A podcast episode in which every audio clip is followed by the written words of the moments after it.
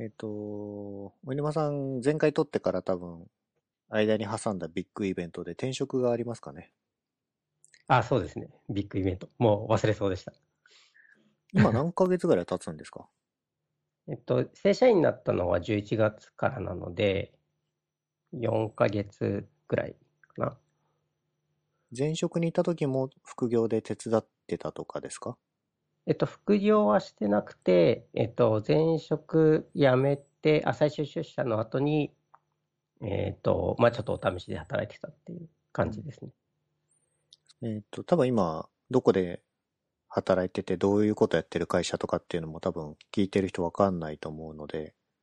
あ、もちろんね、ブログ見た人もいるかもしれないけど、簡単に話してもらった方が面白いかな。はい。えっと、まあ、前はメルペイで勤めてたっていうのは、えっと、話してたと思うんですけど、まあ、それを退職して、ドクターズプライムという会社で今は働いています。で、どういう事業をやってる会社かというと、まあ、救急車のたらい回しをなくすっていうミッションのもとに、えーミッションじゃない、ビジョンか。まあ、あの、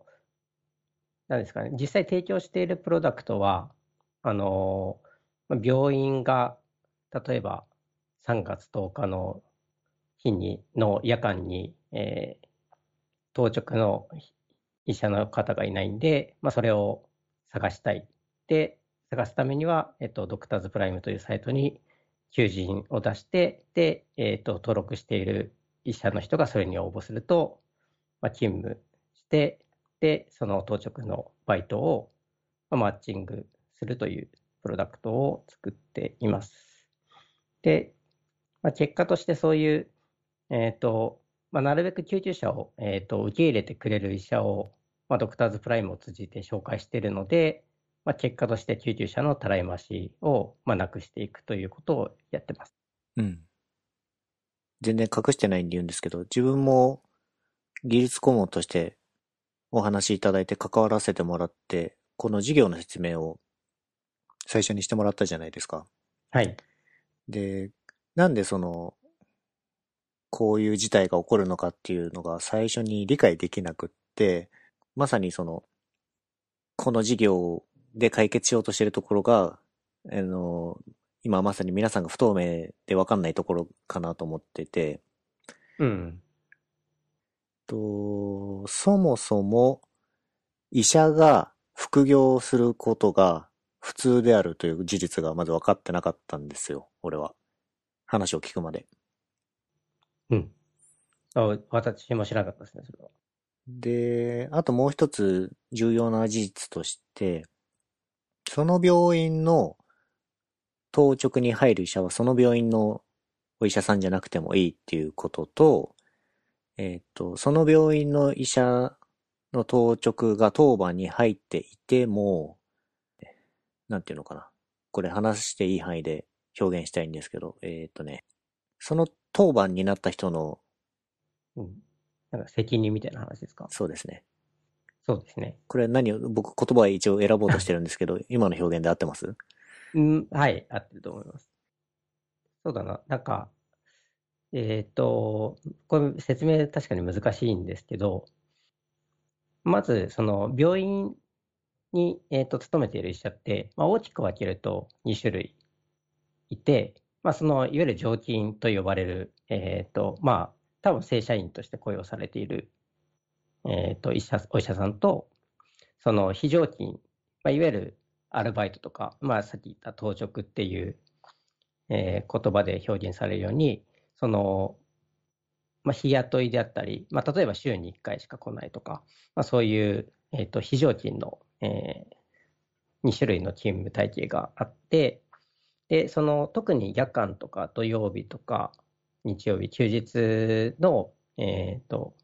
当直っていうのは、まあ、その非常勤の人で、えー構成されていることが多いですと。で、なので、まあ、その常勤ではないんで、なんかその病院に対しての、なんて言うんでしょうね、まあ、貴族意識とかロイヤリティとかっていうのが、まあ、場合によっては高くないこともあるんで、うん。その、なんて言うんだろうな。なんでしょうね。そこにその、救急車を受け入れても受け入れなくても、責任が発生しないので、うん。そこに対して、そこの行動に対して。うん。で、まあ、場合によっては、たらいましが発生するっていうことですね。うん。あ、あとあれなんですよね。えっと、その当直に出ることで、その人に対してのメリットが薄い状況が、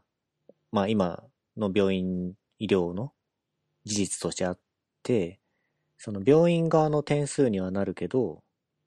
医者の点数にはならないみたいなのが往々にしてあると。そうですね。これって喋っていいんですか？はい、大丈夫です。なので、えっと、まあ、ドクターズプライムに、えっと、求人を出してもらっている病院様には、えっと、例えば、病院によっては、えーまあ、インセンティブという形で救急車を一台受け入れたら、えっと、医者、受け入れたお医者さんに、まあ、いくらみたいなインセンティブを払っているケースもあります。なので、その、ちゃんと受け入れてくれれば、まあ、医者にとっても、まあ、金銭的なメリットもあるし、まあ、その病院もその救急車を受け入れることで売り上げが上がるので、まあ、みんなハッピーになるっていうことですね。まあ、あと当然、その救急車を搬送している救急隊とか、えっと、まあ、患者さん、運ばれてくる患者さん自身も当然すぐ治療されるべきなんで、まあ、みんなの問題が解決するということですね。ここでお金がどういうふうに流れるかを一応確認したくって、多分聞いてる人ここが一番分かってない気がするんですよ。えっと、病院側がこの日の当直に出てくれるお医者さんを募集します。で、そこに応募したお医者さんがまあ副業で多分行くと思うんですけど、出ることで、募集をかけていた病院から金銭的なメリットをもらいます。つまりお金をもらいます。その、お医者さんが出ることでたらい回される救急車が減るのもわかります。で、病院がどこからお金をもらうのかが多分今不透明なんだと思います。ああ、なるほど。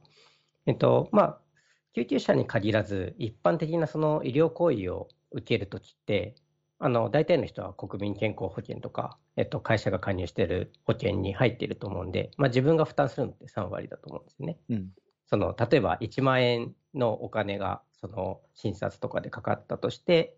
えっと、まあ、負担するのが自分は3000円で、残りの7000円っていうのは、まあ、国から、その、病院に対して、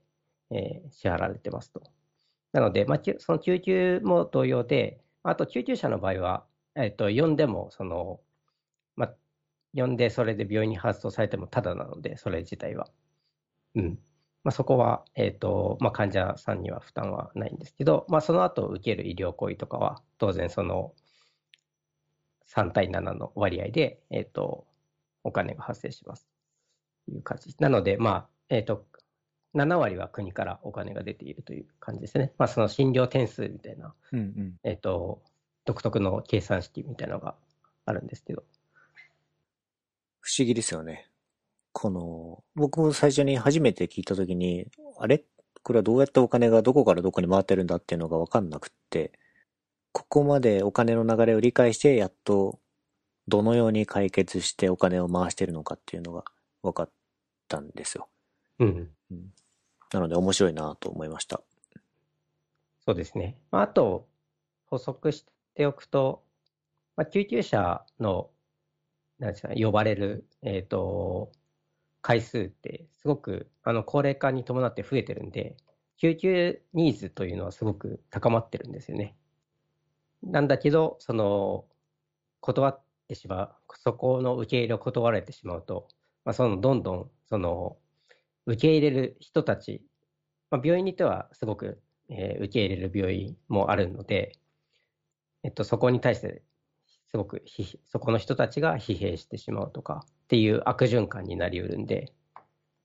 なるべく受け、えっと、まあ、病院、医療業界全体でちゃんと受け入れていくっていうのが、まあ、業界としては大事なのかなと思ってます。今このドクターズプライムによって、どのくらいたらい回しが減ったとかっていうのは表に出てる数字であったりしますか？と表には出てなくて、なんかそれもちゃんと全部合算して取りたいよねっていう話はしてるんですけど、その病院さんからその救急車の応受率っていうのは、えっと、もらっている、いますね。はい。うん。なので、現状はそこぐらいしかないです。こう、病院的には受け入れたい、ってか受け入れた方が診療点数的には有利なんだけども、まあ、内部的にお医者さんにちゃんとこう、評価とか金銭的に与えられるものが今のところ仕組み的に整ってないところをドクターズプライムが解決しようとしているという感じですね。はい。大沼さんは中でどういう仕事をしてるんですか？そうですね。もともとはバックエンドエンジニアをメインでやっているんで、まあ、一番そのやっていることはバックエンドが多いんですけど、えっと、現状は、あの、エンジニアは私と含めて2人しかいないんで、えー、まあ、そのフロントエンドとか、あと、いわゆる社内 IT と呼ばれる、えー、領域含めてやってます。エンジニア2人ってことですけど、会社全体で、えー、社員さんは何人ですか？正社員は12名です。業務委託とかを含めるともっといるって感じですかね。そうですね。インターンとか業務委託さんとか含めると、まあ20人以上います。結構すでに売り上げが立ってたりするんですか？そうですね。今のところ、その、資金調達はしてないんですけど、資金調達しなくても、まあなんとかやっていけてる。あら、それはすごいですね。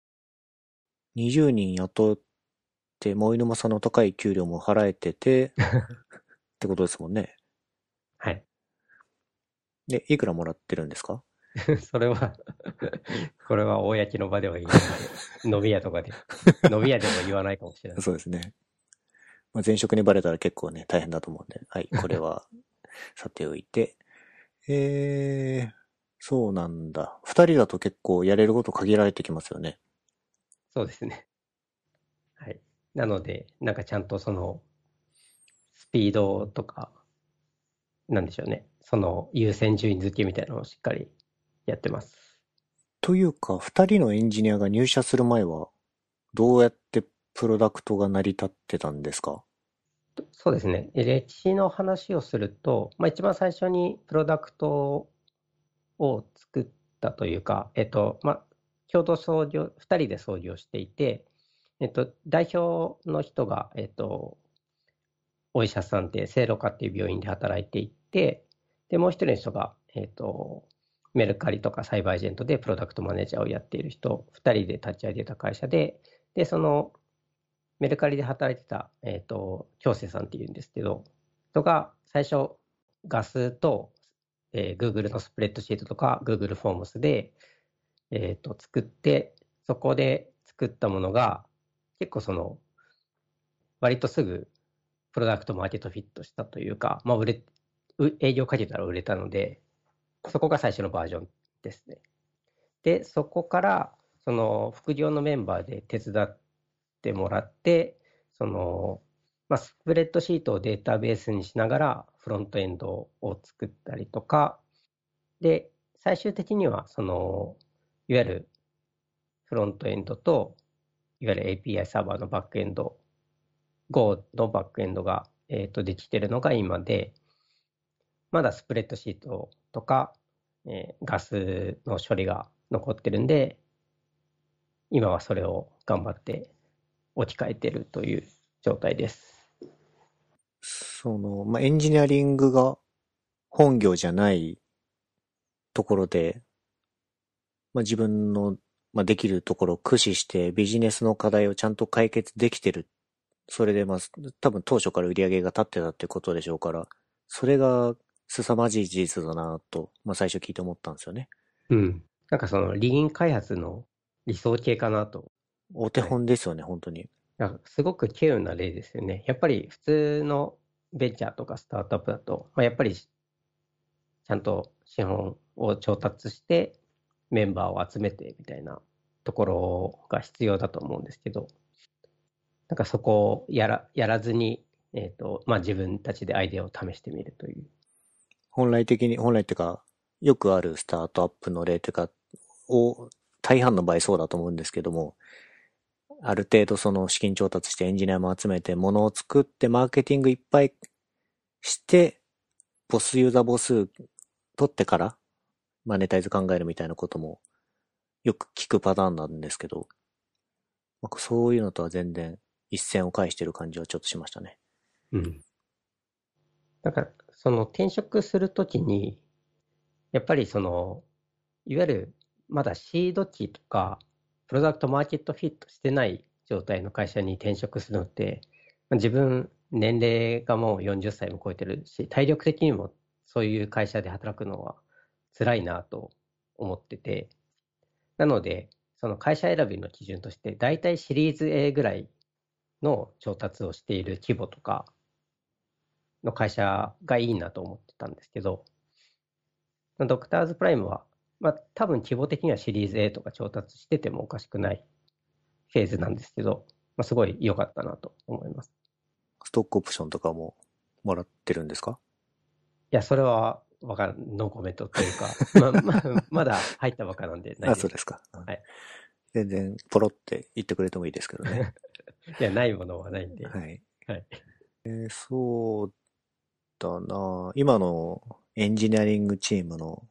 課題とかってありますか？次にやろうとしてることとか。そうですね。まあ、課題としてはや、先ほど言ったように、スプレッドシートからの移行が、まあ、一番大きなイシューではあるんですけど、というのは、そのスプレッドシートにデータが溜まりすぎて、たまにエラー返したりしてるんで、そろそろ限界を、もう時期が近いので、早くリプレイスしないと、あの、今使っている人々に迷惑をかけてしまうので、うん、それは早急にやりたいと思っていて、あとそうですね、課題としては、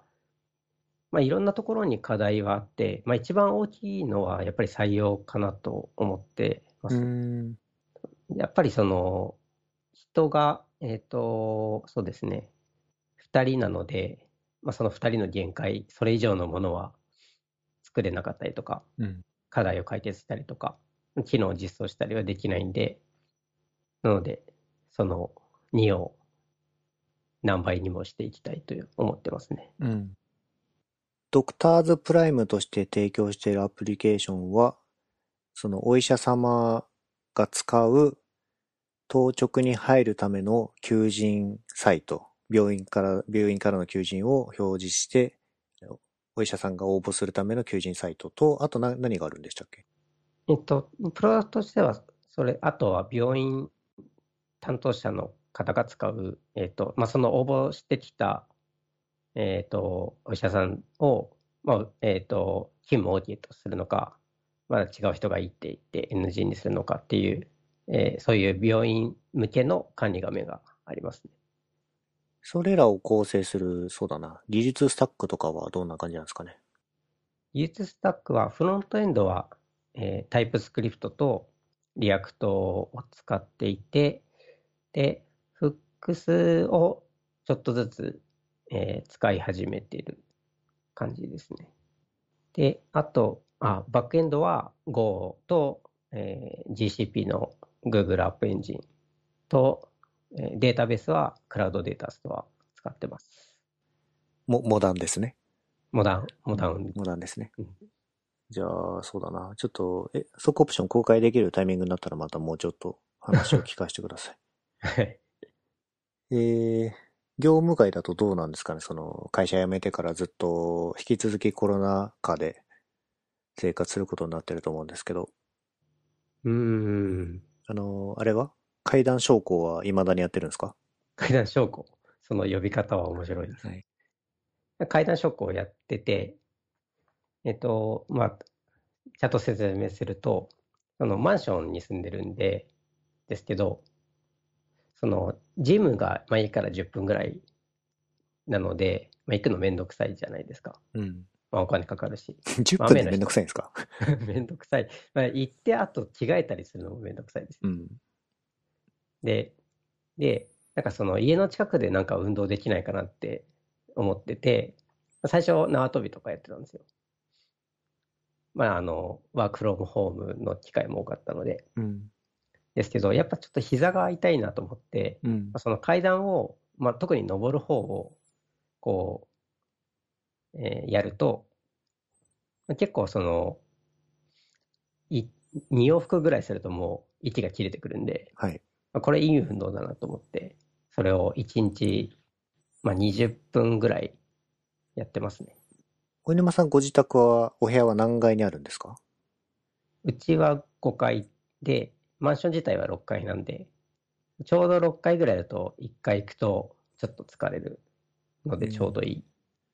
?20 分間でどのぐらい往復できるんですか ?2、3回？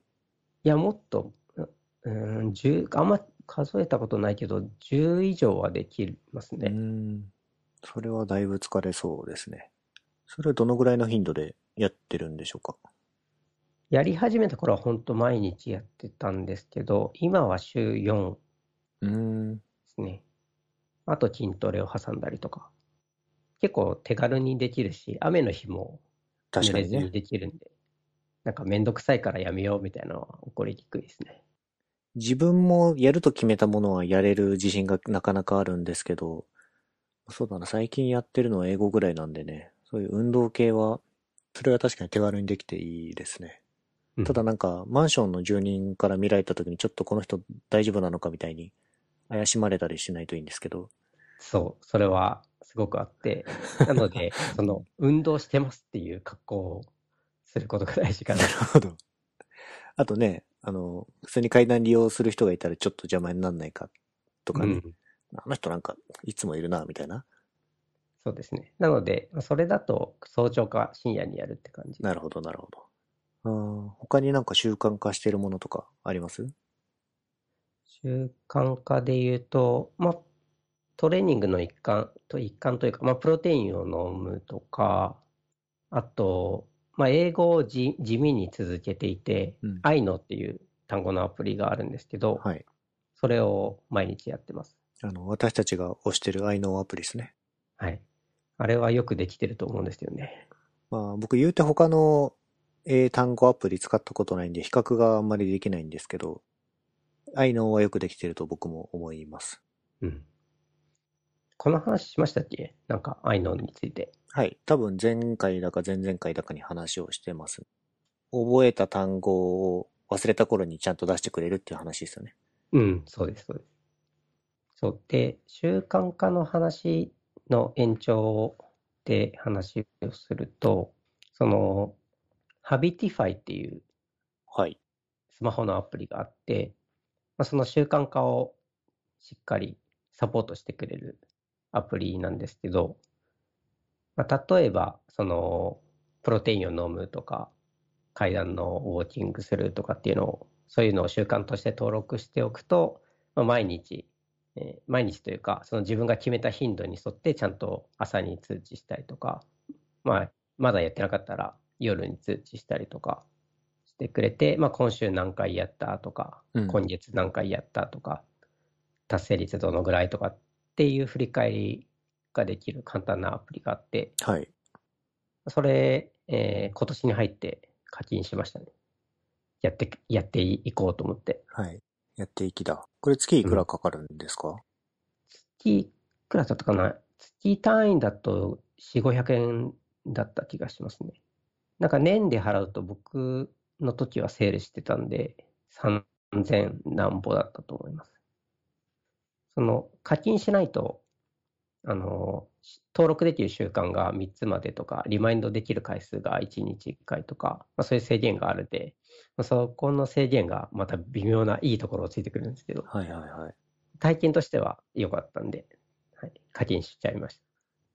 このアプリのこの機能があるから続けられてるみたいなのってあります？そうですね。なんか他にも似たようなアプリはあると思うんですけど、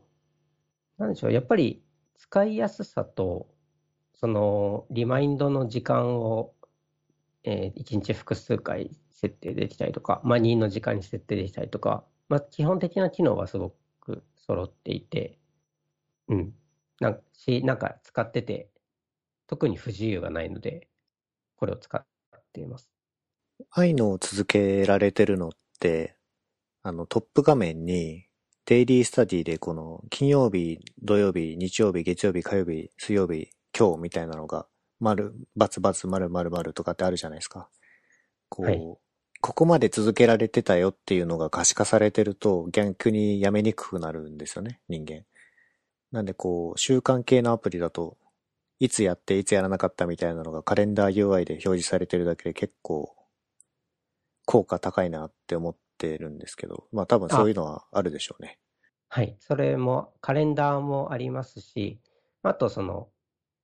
ちゃんと毎日、えーた連続でやってるっていう達成してると、えっと、何日連続達成みたいなのが出てくるんで、うん。うん。その、まあ、続けるモチベーションを高めてくれると思います。今、登録してみました。おすすめです。登録してみたけど、やった方がいい習慣に関してはないんですよね。なんかその、これの習慣化の話で、えーっと、アトミック・ハビッツっていう本があるんですけど、はい。あ放題だとなんだっけな。なんか変な名前だったんですけど、まあ、その本が言ってるのが、まあ、習慣化っていうのは、まあ、そのなりたい自分をまずイメージしてからその習慣に落とし込むことが大事だと言ってて、うん。まあ、例えば、その、10月までに10キロ痩せるとかっていうよりも、なんか健康的な人になりたい、なるっていう方が、えっと、いいっていうふうに書かれてて、なので、なんかその、どういうふうに、まあ、自分のアイデンティティとしてどういうふうになっていきたいかっていうのを考えることが大事って書いてありました。で、そのアイデンティティっていうのは、まあ、その習慣によって形形成されるものなので、アイデンティティ、どういうふうになりたいかを考えて、習慣でそれを作っていくっていう。と参考までに聞きたいんですけど、お沼さんはどういうアイデンティティを求めてイメージして、どういう習慣を Habitify に登録してるんですか？そうですね。アイデンティティという、例えば、そのさっき言ったようなプロテインを飲むとか、階段の、えーウォーキングをするとかは、まあ純粋に健康目的でやっているんで、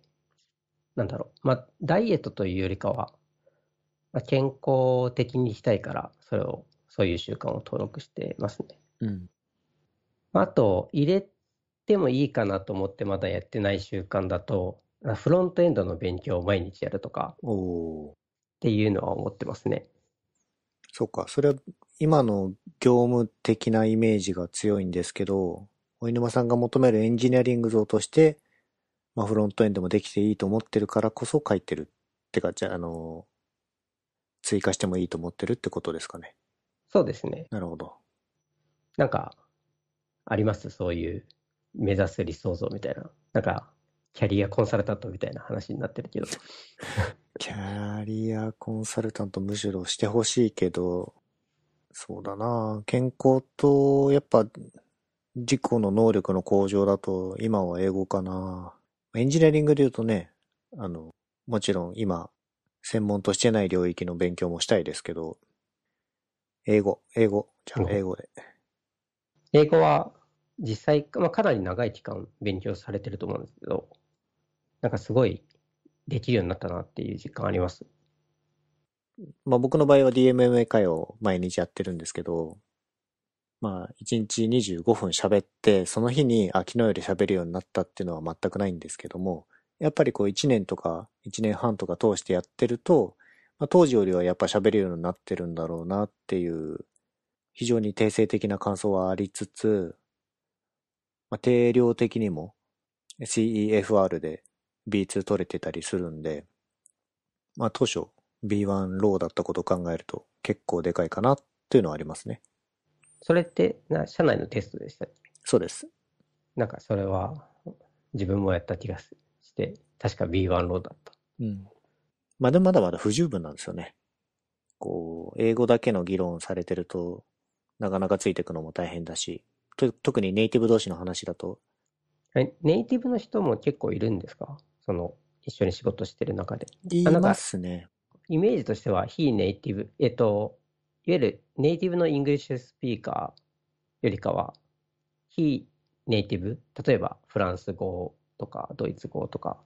の方が多いイメージでしたけど。えーネイティブの English speaker も多いですよ。えー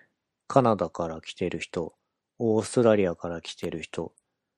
えーニュージーランドから来てる人とか。もう、確かにネイティブの人はついていけないですよね。なかなかあと他にいないですかね。こういうところを頑張った方がいいのではとか。キャリアコンサルタントとして。キャリアコンサルタントとして。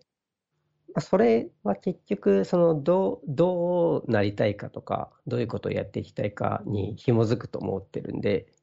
なんかそれを表明してもらった方がいいとは思うんですけど、やりたいことがないとか、なりたい自分がないっていう悩みがありますよね。ああ、わかる。なんかでも、プログラミングとかプロダクトを作るっていうのは、好きか嫌いかで言うと、まあ好きなんですよね。大好きです。なのか。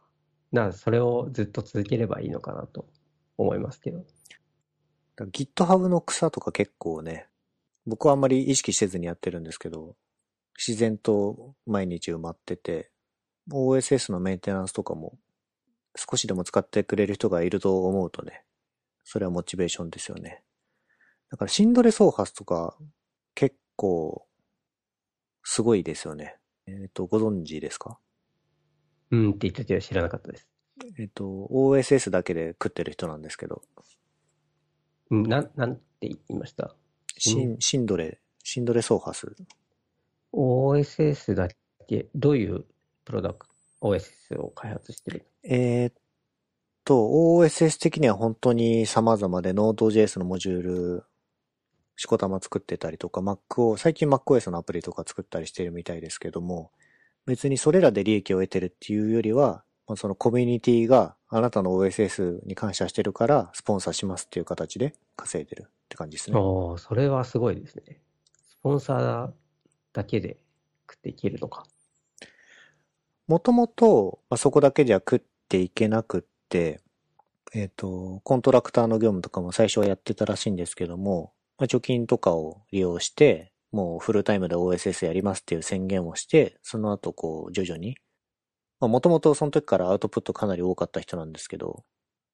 まあその活動を皮切りに、もっとこうスポンサーのプログラム、GitHub スポンサーとかもできた時期だったし、まあオープンコレクティブとか、まあいろんな形でスポンサーを集めて、ようやくこう、フルタイムで、まあ不自由なく食べていけるようになりましたっていうこともこの前言ってたんで、すごいモデルケースだなとは思いますね。うん。いやー、そういうのを目指したいですね。かなり、稀有な例だとは思いますけどね。まあでもこういうのが増えてくると、いいですよね。し、まあ、例えば、有、有名なところだと、まあ、Linux もそうかなと思うんですけど、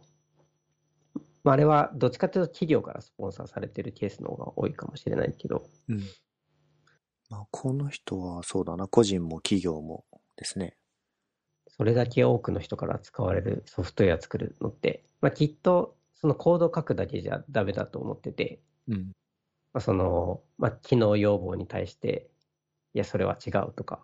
えっと、デクラインする勇気とかも必要だったりとか、コミュニケーションも必要なのかなって思うんですけど、うん。そういう意味でも、そういう、そこまでやっているのはすごいと思いますね。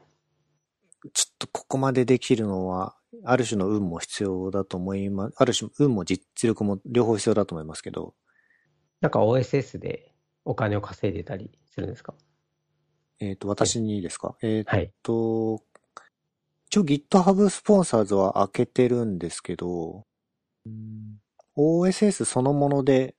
あ、ソフトウェアを売るってことは今全然してないです。で、GitHub スポンサーズ開けてるのは、もしその自分が OSS で趣味で作ってるプロダクトを使って、なんか、少しでも感謝してもらえるのであれば、そういうのをいただけると嬉しいなっていう気持ちで開けてはいますが、どうなんでしょう。OSS を維持